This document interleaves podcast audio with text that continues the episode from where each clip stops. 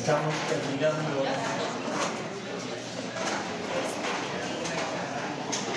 la serie que hemos estado viendo de algunos personajes bíblicos. Y puedo decir que hoy me toca hablar de uno de los que no es de mis favoritos. Me toca hablar de Pedro. Ah, realmente tengo otros que de los cuales me, me dedico más en estudiar, en meditar, en conocer. Pero puedo confesar de que al estar preparando el mensaje para hoy, encontré que también tengo mucho de qué aprender de este Pedro. Ah, lo había considerado en otras formas o en otros contextos y de repente me comienzo a dar cuenta que Pedro tenía algo muy particular, algo que podemos nosotros también hacer nuestro. Y Pedro inicialmente fue llamado a ser pescador de hombres. Ese era su, su contacto inicial con el Señor. Pero de ahí se derivan muchas cosas de ahí se derivan una serie de situaciones que ah, vamos a estar analizando y vamos a estar tratando de verlas en el contexto siguiente. No, no están pasando la pantalla.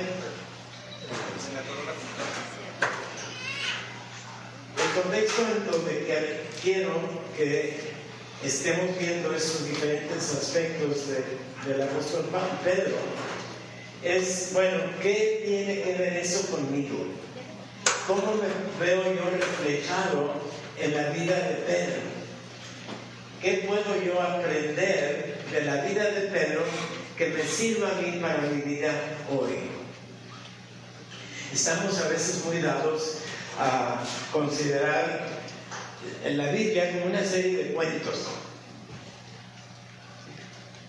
Eh, especialmente en inglés, cuando, cuando hablan de la Biblia dicen Bible Stories.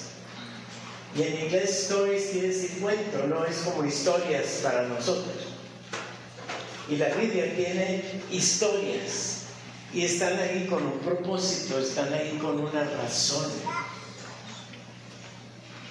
Y es lo que quiero que nosotros el día de hoy descubramos. ¿Por qué Dios incluyó estos datos de la vida de Pedro y los dejó en mi Biblia? Pónganse esa oración para que la computadora de Javier se componga. Cierra sus manos así. Bueno. Conociendo eso, vamos a seguir adelante. La primera pantalla simplemente daba el título. La segunda pantalla muestra a Pedro y Juan delante del Sanedrín. ¿Sí saben lo que es el Sanedrín, verdad? Era, era el concilio que juzgaba todas las cosas dentro del pueblo ahí en Jerusalén. Eran parte de los funcionarios del templo, eran parte de lo que era parte de, cada situación ah, que los romanos no pudieran arreglar, las mandaban ahí con el Sanedrín al templo. Y ahí, ahí en el Sanedrín, uh, gracias, ahí en el Sanedrín, eh, checaba entonces qué es lo que estaba pasando. Y estamos viendo esto que sucede después de la resurrección, después del Pentecostés. Y aquí están convocados Pedro y Juan delante del Sanedrín para que den cuenta de por qué están predicando lo que están predicando. ¿A cuántos de nosotros no nos han cuestionado? ¿Por qué hablas tanto de eso? ¿Y tú de dónde sacaste eso? Me acuerdo en la universidad tenía yo un grupito de estudio bíblico con mis amigos y nos reuníamos en la cafetería. Y, y a veces nos hacían burla. Y a veces cuando llegaba yo, que los otros muchachos estaban ahí ya sentados, decían, cuídense que hay el cura. Cuando nunca fui cura.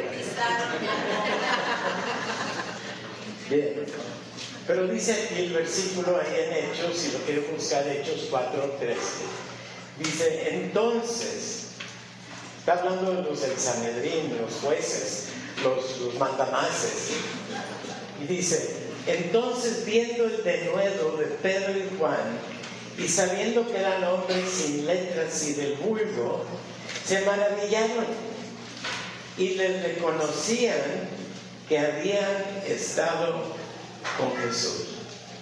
Fíjense, estos hombres muy letrados, muy preparados, muy, con mucha autoridad y todo lo que ustedes quieran, convocan a Pedro y a Juan, les comienzan a interrogar y luego les llama la atención sus respuestas. ¿Sí saben lo que quiere decir de nuevo? A ver, Rita, ¿qué quiere decir de nuevo? Porque yo tengo. no, no te preocupes. Con perseverancia, con autoemoción, con convicción. Convencidos de lo que estaban diciendo. ¿verdad? Entonces, ven a, estos, a estos dos. Acuérdense que Pedro y Juan habían sido en su tiempo, no mucho antes, unos tres años antes, el Señor los había llamado de ser pescadores.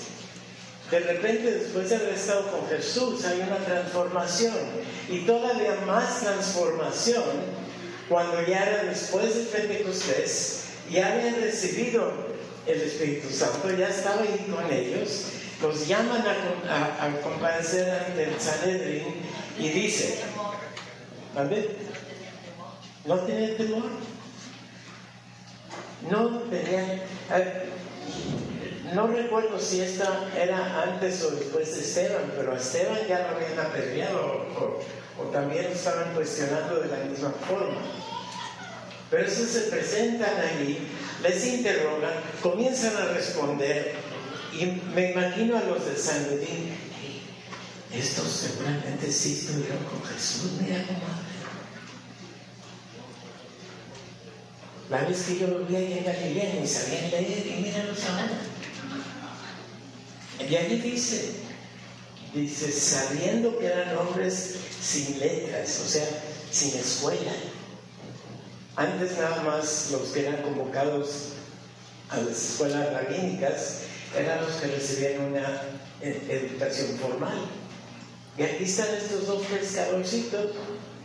Bueno, Pedro ya no era tan jovencito, pero está, están estos dos que habían sido pescadores y están hablando como si estuvieran muy educados. ¡Wow! Y esos que eran del vulgo, así de, ¿Cómo les dicen ahora? En mi tiempo les decían eran los de la raspa, ya no les dicen así. ¿Quién sabe cómo les dicen? Del vulgo, o sea, de, el proletariado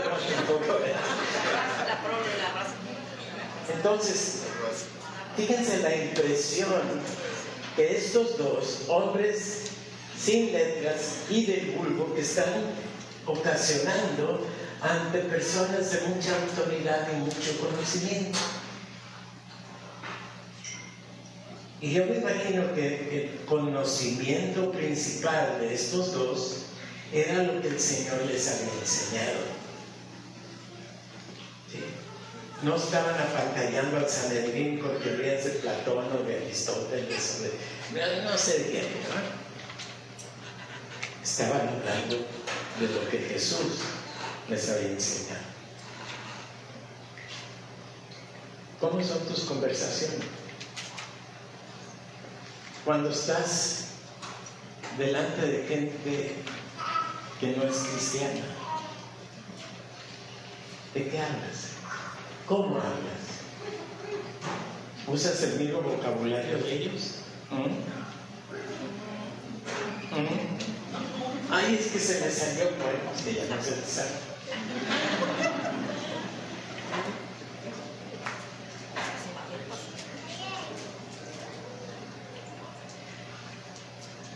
cuando el Señor llama a Pedro.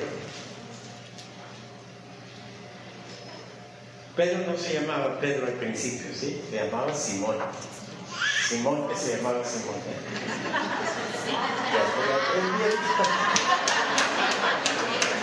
¿Saben lo que quiere decir Simón en hebreo? El que escucha. ¿Quiere ser un Simón? Uno que escucha Simón.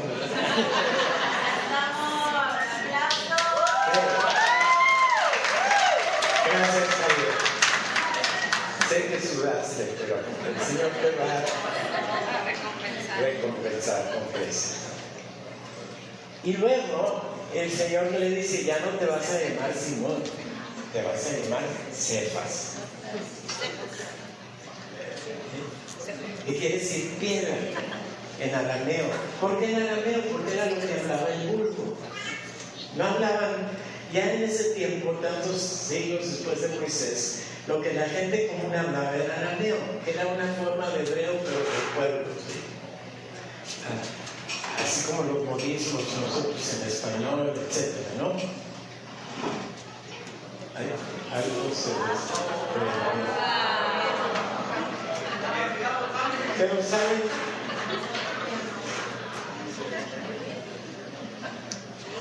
enojado.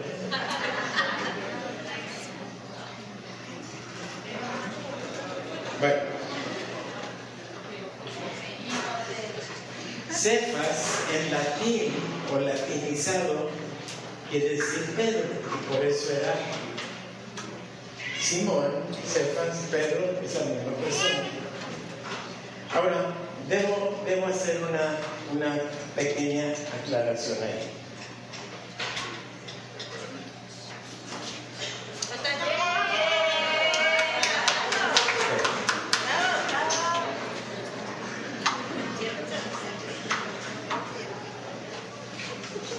Ahora sí, déjenme ver dónde.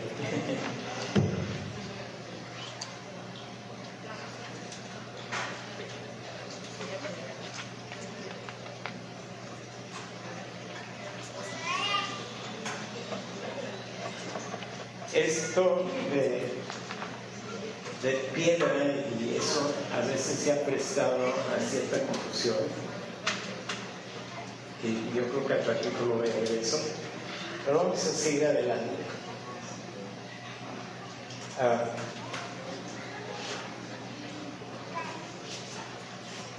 cuando el Señor se... La, bríncate dos, ¿sí? Esa. Cuando el Señor se presenta ahí frente al mar de Galilea y ve a, ahora sí, a Simón y a Andrés, su hermano, pescando, lo único que les dice es, síganme. Como el Señor vivía en Nazaret, que no está muy lejos de ahí de Bethsaida, donde estaban los discípulos Andrés y Pedro, uh, posiblemente conocían de Jesús, pero probablemente lo conocían como el hijo del carpintero. Pero de repente se les aparece ya a la orilla del mar y les dice, síganme. ¿Y saben lo que dice la palabra? Dejando de inmediato sus redes. Ni siquiera recogieron las redes. Ni siquiera, me imagino que dejaron la lancha ahí flotando. Y siguen a Jesús. Y yo te digo a ti, cuando Jesús te dice, sígueme, ¿cuál va a ser tu respuesta? Tenemos que re responder siguiéndolo. Pero ¿saben qué? No se brinca el Señor nuestro libre albedrío. No va a forzar la situación para obligarnos a seguirlo. Seguirlo es una decisión personal. Y más que tenemos que, nos conviene seguir. Porque si no respondemos en una forma positiva, nos vamos a perder. de tantas cosas que no se pueden imaginar. Muchísimo.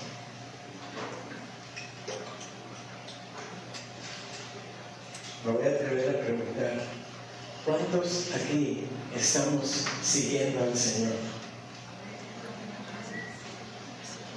¿A poco no hemos recibido bendición tras bendición, tras bendición, tras bendición, tras bendición, respuesta, consuelo, dirección? Nos conviene seguir. Más adelante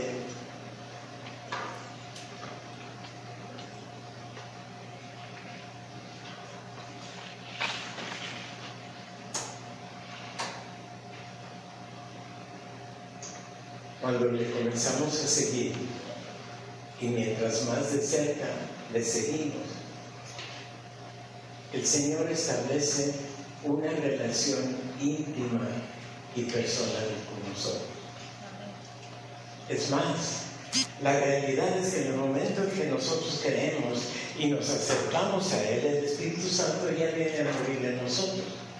Ahora, eso de que el Espíritu Santo ya vive en nosotros, eh, tenemos que entenderlo, no separamos a Dios en tres partes. El Espíritu Santo es Dios, Jesús es Dios, el Padre es Dios. Y, ellos, eh, Jesús le dijo a sus discípulos, mi Padre y yo vamos a venir a ser morada en ustedes. Ahí está la palabra. Y con en la presencia del Espíritu Santo está el Padre, el Hijo y el Espíritu Santo viviendo en ti. Pero una de cosas que lo tengas ahí de huésped y otra cosa es que sea el patrón. Una cosa es que esté ahí de invitado y otra cosa es que sea el jefe.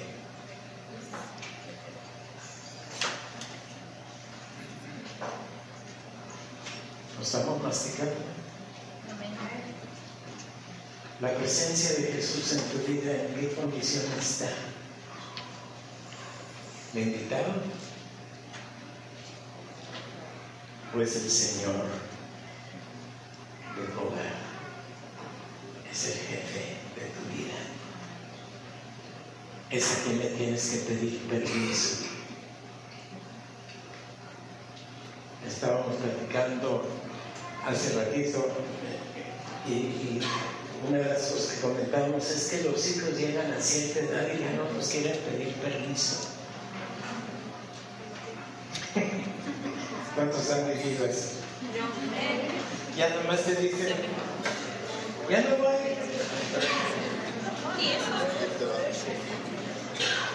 Uno de los nietos está quedándose ahí en la casa y le tuve que poner, espérame, más vale que llegues aquí antes de las 11, porque si no llegas la puerta va a estar cerrada. Y ahorita está haciendo mucho frío.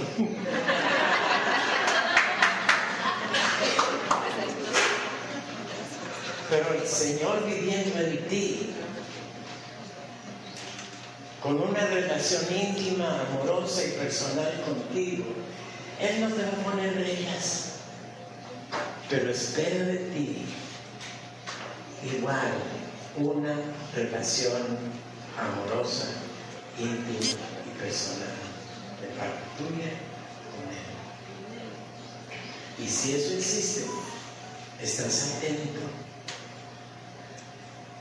a lo que Él siente, estás aten- atento a su voluntad, estás atento, estás consciente, estás escuchando, porque Él te habla a través del Espíritu y te dice, "Ey, ey, ey, ¿qué onda?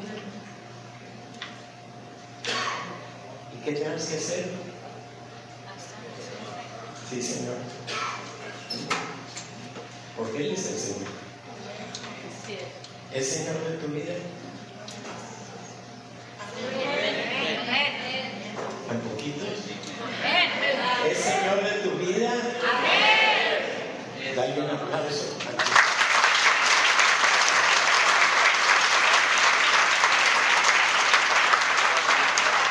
En esa relación que tenía el Señor, pues pasar así. En esa relación que tenía el Señor con Pedro, un día el Señor hace una pregunta y dice, pues, unos dicen que soy esto, unos dicen que soy el otro, unos tienen esta opinión, otros tienen esta otra opinión. Y les pregunta, ¿y ustedes quién dicen que soy? Y Pedrito, que no era nada prohibido ni calmado.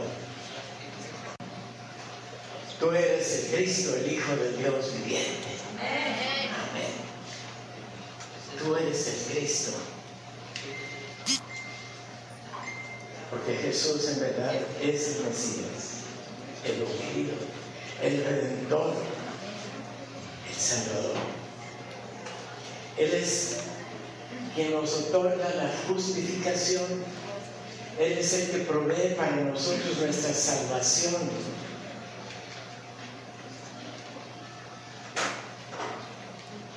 Y no era nada más uno de los profetas, o no era una reencarnación de Moisés, era la encarnación de Dios, presente ahí con ellos. Y la relación que Pedro había logrado tener con él le da ese entendimiento. Y luego el Señor le dice, bienaventurado eres Simón, hijo de Jonás porque no te reveló carne ni sangre, sino mi Padre que está en los cielos. En otras palabras, ¿sabes qué, Pedro? Esto no se te ocurrió a ti, sino que Dios mismo te lo ha enseñado a través de mí. Esta revelación es la que tenemos que recibir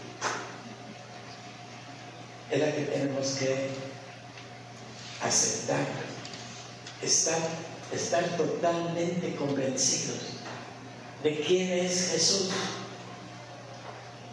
Así es que di conmigo, tú eres el Cristo, el Hijo del Dios Digámoslo con más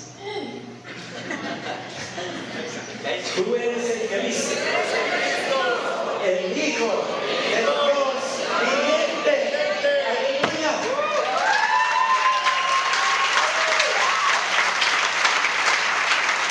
Solo así seremos en verdad bienaventurados, bendecidos. Cuando esta es una convicción que vive en nosotros día tras día, momento tras momento. Hermanos, nuestra relación con el Señor no es para unas cuantas horas el domingo en la mañana. Cinco días a la semana, 24 horas al día, aún estando unidos. Él es el Cristo, el Hijo de Dios viviente, tu Señor y mi Señor. Es el fundamento de la iglesia. Y el, Señor Jesús sigue hablando con Pedro y le dice, y yo también te digo que tú eres Pedro. Y sobre esta roca edificaré la iglesia. Y las puertas del infierno no prevalecerán en contra de ella. Existe hoy en día una gran y grande confusión.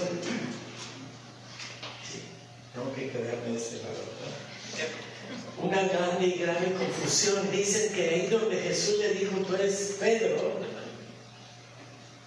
y que sobre esta roca voy a edificar la iglesia, hay quienes dicen que sobre Pedro se edificó la iglesia. ¿Y saben lo que Pedro traducido de latín al español quiere decir? Quiere decir piedrita.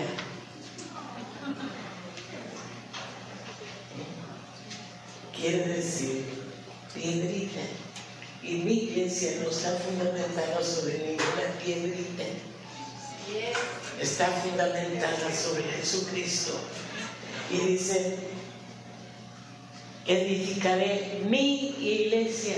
¿De quién es? De y las puertas del infierno no prevalecerán en contra de ella.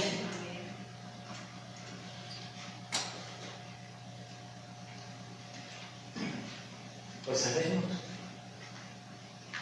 Por algo todavía estamos aquí después de casi dos mil años de persecuciones y de, negaciones y desviaciones y herejías y contaminaciones y cuántas otras siempre más no. Y todavía estamos aquí,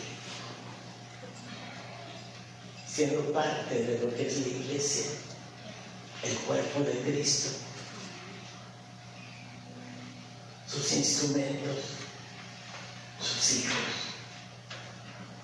y de Jesús sus hermanos, porque somos hijos adoptivos.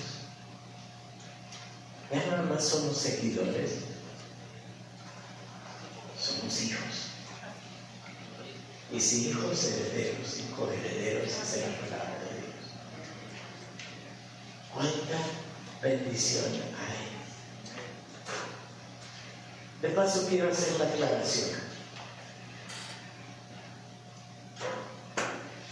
Por si queda duda, los primeros tres obispos de Roma, ninguno de ellos se llamó Pedro. Fueron Lino, y a Lino se le menciona por ahí en, Efesios, creo, en San Vicente, por ahí. Y luego, que fue del año 65 al 79, y luego siguió Anacleto hasta el 92, y luego Clemente del 92 al 101. Para entonces Pedro ya estaba con el Señor. Y hasta donde podemos investigar, nunca estuvo en Roma. Ahora, con eso dejo aceptado el hecho de que la roca sobre la cual está fundamentada la iglesia es Jesús. Él es nuestra roca, Él es nuestro fundamento, Él es nuestro sostén, Él es nuestra vida. Él es nuestro Señor. Y no necesito decir mucho sobre la historia de la iglesia. A través de siglos de persecución y miles y millones de mártires que han dado su vida en defensa de su fe, que más que comprobado está que las puertas del infierno no prevalecen contra de la iglesia la iglesia de Jesús.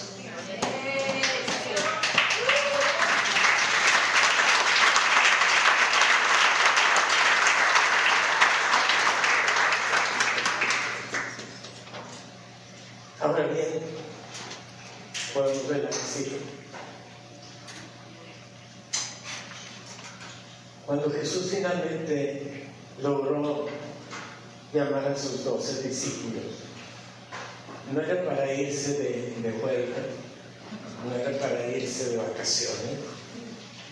Fueron unos tres años de enseñanza intensa un proceso en donde ellos eran enseñables, estaban siendo transformados por la mera presencia de Dios delante de ellos, de un Dios encarnado que se había humillado tomando forma forma de siervo, pero que al fin era Dios. Perfecto Dios y perfecto hombre. Y durante estos 10 años les enseñó a ser leales, a ser sometidos, a estar siendo enseñados, a poner en práctica lo que estaban aprendiendo. Y si bien sabemos que uno de ellos no aprendió las lecciones muy bien, y aún Pedro, a la mera hora, ¿se acuerdan? Cuando el Señor estaba ahí en el juicio. Y que una de las sirvientas allí lo ve y le dice, si me hace que tú eres. Ah, no, yo ni lo conozco. Y luego una segunda vez y una tercera vez. Pero ya con ellos el Señor le había dicho a Pedro, Pedro, tres veces me vas a dejar. Tres veces. Antes de que cante, tú. Pero yo voy a estar rogando por ti.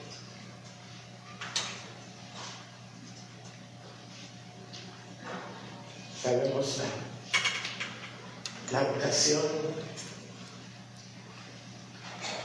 de esa relación que Pedro tenía con el Señor. Tan así que una vez, estando ellos en la barca, iban cruzando el mar de Galilea, de repente el Señor Jesús se desaparece caminando sobre el agua. Y este Pedro era impulsivo, era arrojado, no tenía, no se detenía a pensar, bueno, ¿qué pasa si? No. Le dice al Señor, llámame para ir contigo. No lo piensa dos veces y comienza a caminar él, Pedro, sobre el agua, yendo rumbo al Señor. Pero de repente deja de ver al Señor y comienza a ver a su alrededor. Y se comienza a hundir. Y el Señor le da la mano y lo sana. Y algo que no específicamente dice la palabra de Dios, pero entendemos que si se había salido de la barca y si el Señor estaba fuera de la barca, ¿cómo tuvieron que regresar a la barca? Caminando. No dice que el Señor lo cargó y lo llevó hasta la barca. Nada más lo sacó del agua y se fueron caminando.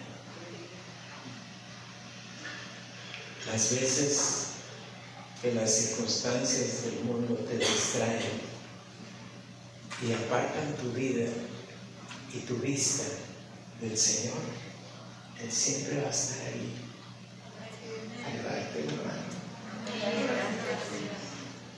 y caminar contigo hasta el lugar seguro.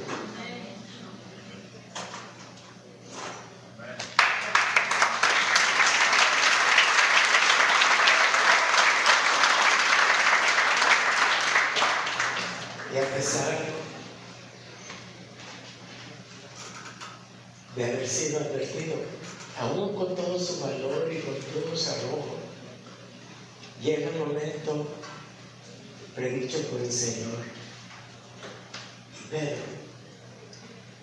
lo tres veces, tal como el Señor le había predicho. Otro ese, en esa circunstancia había hecho más que negar al Señor, que no había traicionado. Pero tenemos que fijarnos en la diferencia de lo que es el remordimiento y lo que es el arrepentimiento. Es la diferencia entre Judas y Pedro. Pedro se dolió y se arrepintió, reconoció su mal y apeló al Señor. Judas nada más sintió remordimiento, supo que se había equivocado, pero no tuvo el paso del arrepentimiento y fue y se ahorcó.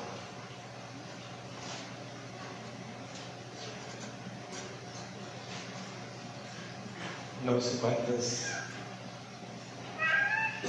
ocasiones le he fallado al Señor, pero cada vez que regreso a Él, su mano.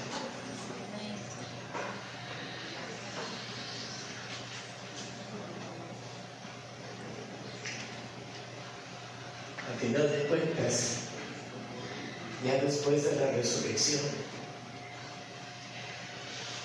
lo único que Jesús tenía que asegurar en su relación con Pedro, fíjense, cuando se vio con Pedro después de la resurrección, no le echó en cara su relación. No le echó en cara sus dudas cuando se vino a abrir en el mar. No le echó en cara nada. Simplemente le preguntó, Pedro, ¿me amas? Yo me imagino el sentir de Pedro al escuchar esas palabras. Y así como él lo había negado tres veces, el Señor tres veces me preguntó, Pedro, ¿me amas? Y la tercera vez Pedro ya preguntaba, dice, Señor, tú sabes que te amo. ¿Y qué le contesta el Señor? Dice, mira, yo me voy a ir, pero tú tienes esto. Te voy a encargar de estos diez que quedan aquí que los demás que se. Le pudiera haber dicho, bueno, como tú me dejaste, te voy a poner a que recoja los platos y laves la luz. Ya veré quién enfrente. Pero no es así. No es así el Señor con nosotros. Cristo te pregunta a ti, ¿me amas? A Pedro le preguntó además, ¿me amas más que estos? Yo te voy a hacer esa pregunta. Simplemente el Señor te pregunta, ¿me amas? El Señor te pregunta, ¿me amas?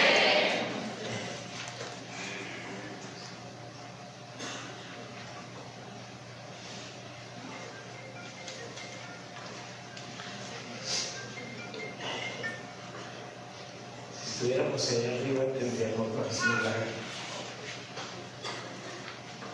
Y aquí sería prácticamente imposible pedirles que pasaran adelante. Pero sí lo voy a poner delante de ustedes. Lo que el Señor le dijo a Pedro y a Andrés. Sígueme. Y si estás dispuesto a comprometerte con el Señor de todo corazón y en toda circunstancia con pie, y ya descansa.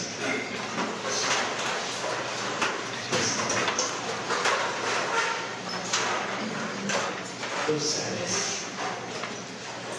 tú sabes que te amo.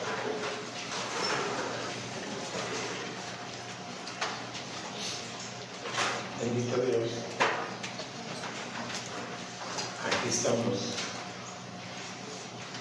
Iglesia San Pablo.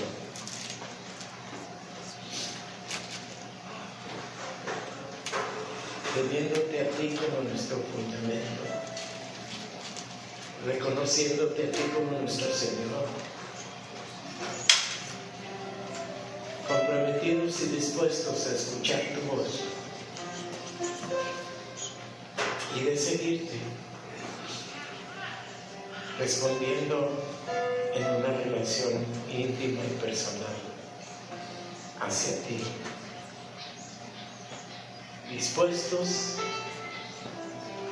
a lo que tú nos fueras a pedir, dispuestos ahí en nuestro hogar, con nuestros hijos, con nuestras amistades, con nuestro vecindario. Dispuestos a vivir como, no nada más como seguidores tuyos, sino como discípulos tuyos, aprendiendo y poniendo en práctica lo que tú nos enseñas. Aquí estamos, Señor.